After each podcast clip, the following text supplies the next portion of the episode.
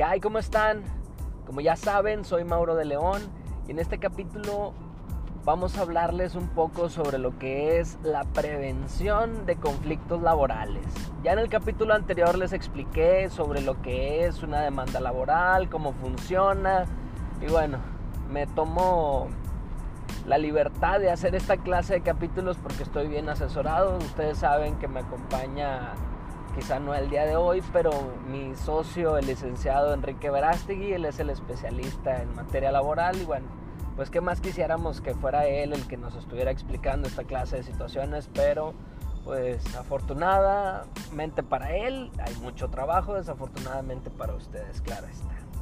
Y bueno, pues vamos entrando en materia.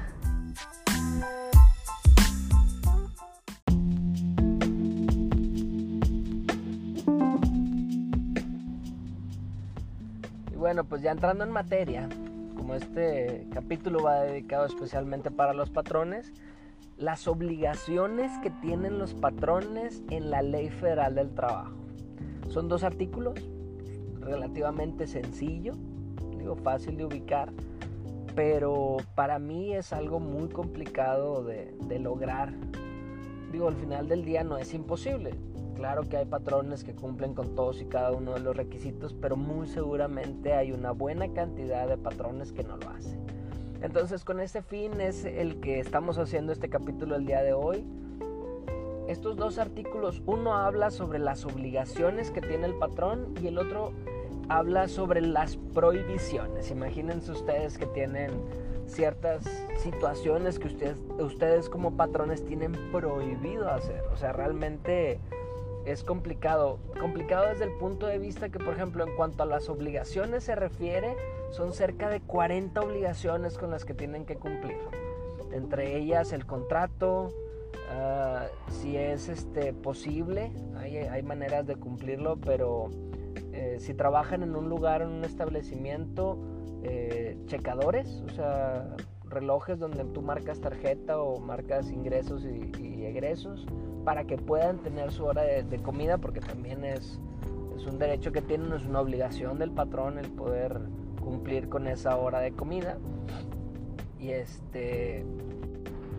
Y bueno, alguna vez me han llegado a comentar de que no, pues es que para eso está el reglamento interno. Bueno, la verdad es que hace poquito tuvimos una plática por ahí, les mando un saludo a mis amigos del Club Rotario y les explicábamos esto precisamente. El reglamento interno, para ser válido, necesita tener la firma de un sindicato. Obviamente para poder tener la firma de un sindicato tú tienes que hacer un contrato colectivo de trabajo con el sindicato y después registrarlo ante la Junta para que la Junta te lo avale de que no está por encima de la ley. ¿sí? O sea, que cumples con todos los requisitos de ley, que no les estás exigiendo cosas que no deberías de exigirles a tus trabajadores. Y bueno, pues realmente es un tanto complicado el cumplir con el reglamento. Pero bueno, imaginemos que ya tienen el reglamento interno, pues hacerlo cumplir también es una obligación del patrón, darles los materiales que se necesitan y bueno, en fin, la verdad es que es un tanto extenso el hablar de todos y cada uno de los requisitos que tiene eh, por obligación cumplir un patrón. Y bueno, después de las obligaciones ya hablamos ahí escuetamente sobre las obligaciones. Imagínate las prohibiciones. Porque dentro de las prohibiciones no le puedes exigir una prueba de embarazo, que a lo mejor y suena un tanto como lógico, ¿no? A lo mejor la gente ya ahorita trae la conciencia, trae el chip de, de, que al final del día no le puedes exigir que no esté embarazada para contratarla es una obligación, es una prohibición, perdón, que tiene el patrón. Pero hay otras tantas, inclusive hay nuevas. Este, este capítulo lo hago como introductorio porque para el próximo les voy a hablar un poquito más, pero existe la nueva norma 035, ya va a haber gente que la conoce perfectamente más que yo, pero imagínate que la norma 035 te obliga a ti como patrón el mantener una salud psicosocial para tus trabajadores. Y bueno, ya conocemos por ahí un par de empresas que, se dedican a hacer vínculos. No sé, por ejemplo, tienen una nutrióloga que les ayuda a darle la comida, porque bueno, no es una obligación el darle la comida. Si bien es cierto, tienen la obligación de darles el espacio para comer. Pero bueno, con el afán de cumplir con la norma, pues les acercan ahí un nutriólogo para que los asesore a, costos económicos.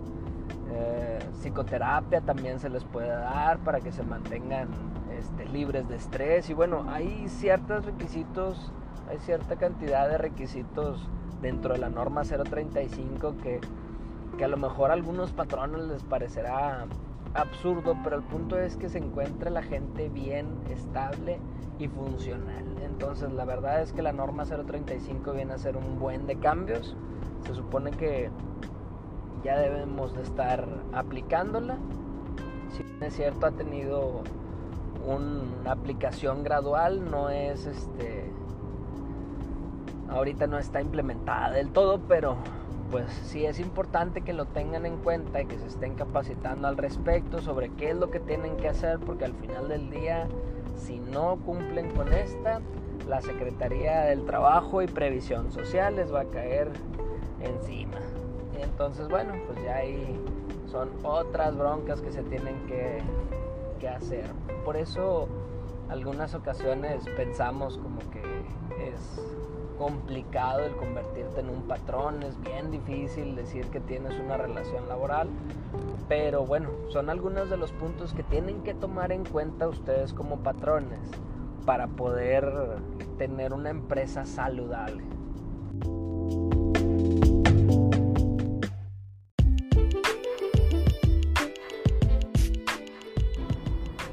Y bueno, pues por mi parte es todo. La verdad es que quizá es muy escueto lo que les estoy platicando, a lo mejor y me falta enumerar, quizá quieren que se los enumere todos y cada una de las obligaciones, pero la verdad es que sí está extenso, me gustaría que si tienen alguna duda en particular, si realmente quieren que les enumere las obligaciones, pues me lo hagan llegar por ahí, ya saben, las redes sociales, ya las conocen todas, y bueno, en fin, aquí lo importante es... Eh, lo tomen en cuenta, que si tú eres algún emprendedor y dices, bueno, si me la rifo a contratar a una persona, bueno, hay que tener ahí en cuenta cuántas obligaciones tienes, cuáles son y cómo cumplirlas.